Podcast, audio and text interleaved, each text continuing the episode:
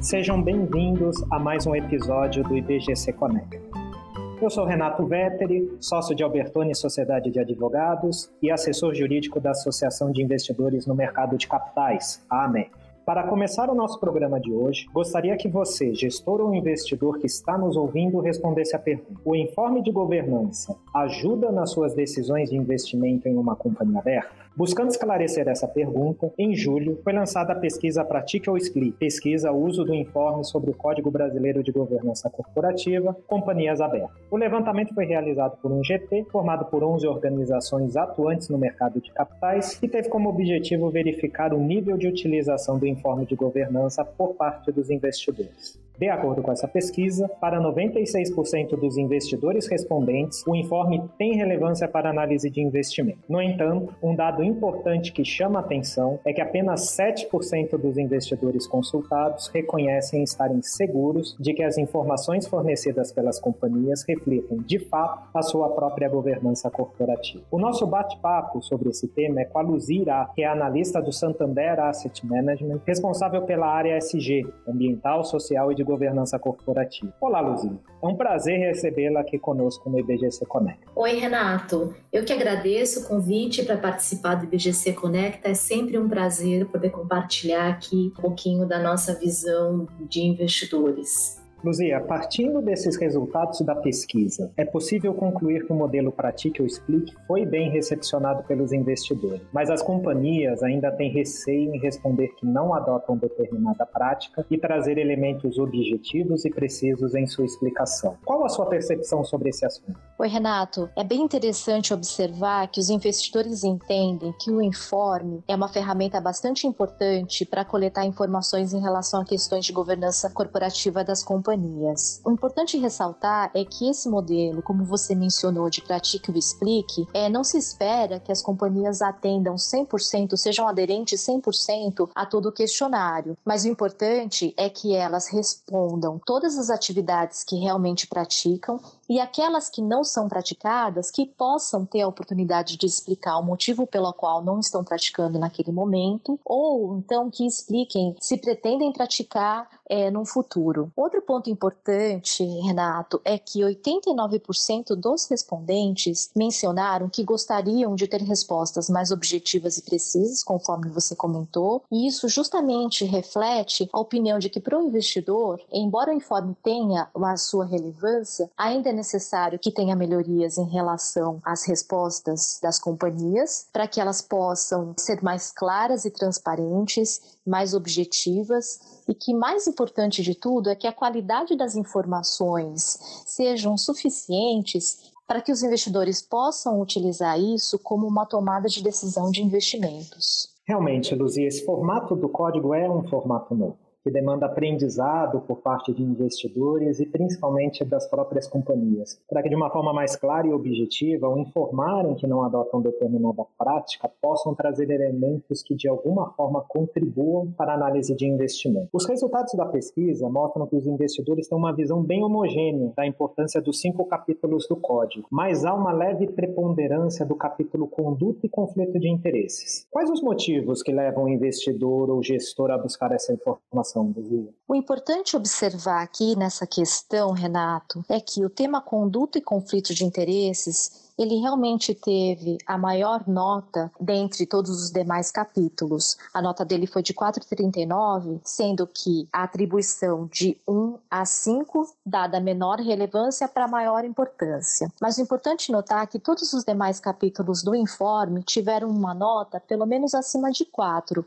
ou seja, mostrando que, de uma forma geral, todos os itens que estão sendo solicitados no informe são importantes, com uma leve preponderância do do capítulo de conduta e conflitos de interesse. Do meu ponto de vista, esse capítulo ele pede uma série de informações em relação ao código de conduta, canais de denúncias, regras claras de governança e mecanismos de administração de conflitos de interesse, políticas de transações com partes relacionadas, todos itens que de alguma forma auxiliam os investidores a tomar decisão em questões que podem ser críticas né, nos aspectos relacionados à, à estrutura de governança corporativa das empresas. Portanto, eu entendo que esse é um capítulo que tenha realmente uma atenção muito grande né, por parte dos investidores, porque é ali que a gente vai conseguir buscar informações importantes a respeito das práticas, a respeito das condutas e, inclusive, a respeito dos próprios resultados obtidos pelas empresas ao lidar com questões mais críticas, seja de conflitos de interesse, seja questões relacionadas à corrupção ou a eventos mais críticos, né, que toda a administração da, das companhias podem sofrer.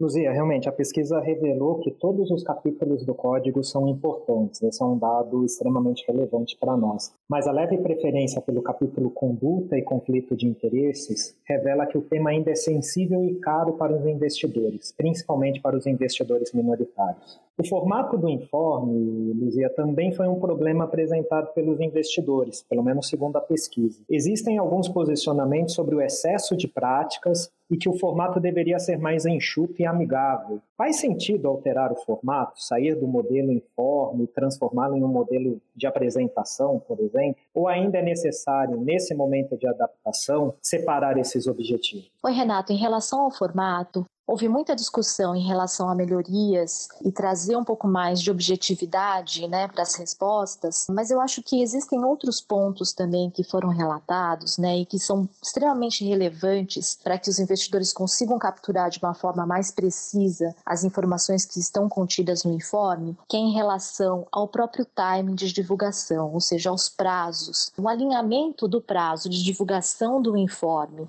junto aos demais documentos né, que são de divulgados pelas companhias é um ponto bastante importante, tanto para o investidor quanto para a empresa, por conta de conseguir é, ser mais objetivo e poder trazer as informações de uma forma mais tempestiva. É, um outro ponto, inclusive também linkado a isso é que existe uma redundância em relação às informações que são apresentadas no informe com outros documentos, por exemplo, formulários de referência. E eu acho que vale também uma discussão e um debate sobre como integrar né, de uma forma mais adequada todas as, as informações que são reportadas, não só nos documentos né, que são exigidos pela CVM, mas como outros informes que outros relatórios que a empresa deve divulgar.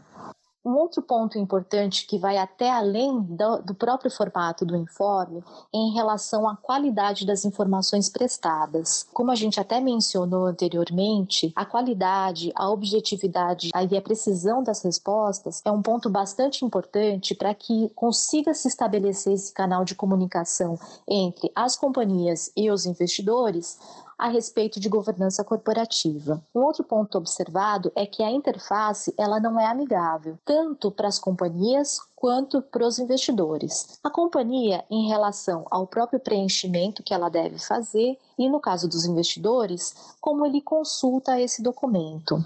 O que a gente tem observado é que algumas empresas, além de responder no formato que existe hoje do informe de governança, ela também acaba trazendo no seu próprio site e até como uma forma de conseguir se comunicar melhor com investidores, um outro ponto importante é que as empresas, além de responder o informe no formato que ele está hoje, ela também acaba apresentando é, numa forma um pouquinho mais amigável, o que também ajuda nessa comunicação.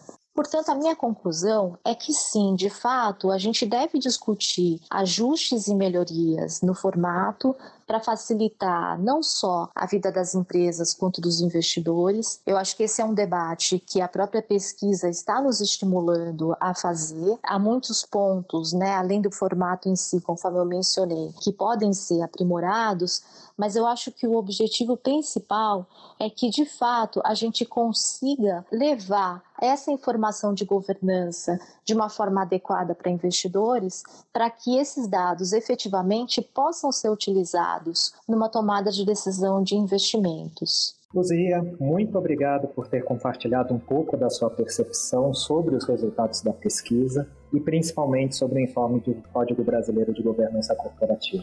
Renato, eu que agradeço a oportunidade É importante realmente debater sobre o informe e as possíveis melhorias. Eu acho que é para isso que a gente propõe aqui essa discussão dentro do IBGC. Muito obrigada. Diante da conversa que tivemos e principalmente pelo resultado da pesquisa, é possível notar que investidores brasileiros e estrangeiros cada vez mais exigem transparência e boas práticas de governança corporativa. O informe do Código Brasileiro de Governança Corporativa Companhias Abertas tem esse objetivo, mas passados poucos anos da sua obrigatoriedade, já é possível observar espaço para aprimoramentos, como o ajuste na sua periodicidade, sincronizando a sua divulgação com outros documentos das companhias e a eventual necessidade de serem realizados ajustes no seu formato para torná-lo mais amigável aos leitores. De qualquer forma, mais importante que o formato é o conteúdo das explicações. O ponto mais relevante é o estímulo ao aprimoramento contínuo da qualidade das informações prestadas pelas companhias, para que o investidor receba informações claras, precisas e objetivas. A pesquisa que aqui comentamos foi realizada junto a investidores entre os meses de fevereiro e março de 2020 por meio de questionário contendo questões abertas e fechadas. Ele foi endereçado a profissionais que trabalham com acompanhamento, recomendação ou decisão de investimento em ações de empresas listadas. O GT responsável pela pesquisa contou com a participação da ACE Governance, Abrasca, Ambima, Abrap, AMEC, APMEC Nacional, B3, UI, IBGC, IBRE e Tosini Freire Advogados. Para ter acesso à pesquisa, acesse o site do Portal do Conhecimento do IBGC e busque por Pratique ou Explique. Lá vocês também podem conferir outras publicações do Instituto sobre o tema. Acompanhe também o IBGC nas redes sociais e fique por dentro dos estudos, pesquisas e cursos desenvolvidos pelo Instituto. Dúvidas e sugestões podem ser enviadas para o e-mail comunicação@ibgc.org.br. Comunicação sem cedilha e sem tio. O IBGC Conecta fica por aqui. Até o próximo.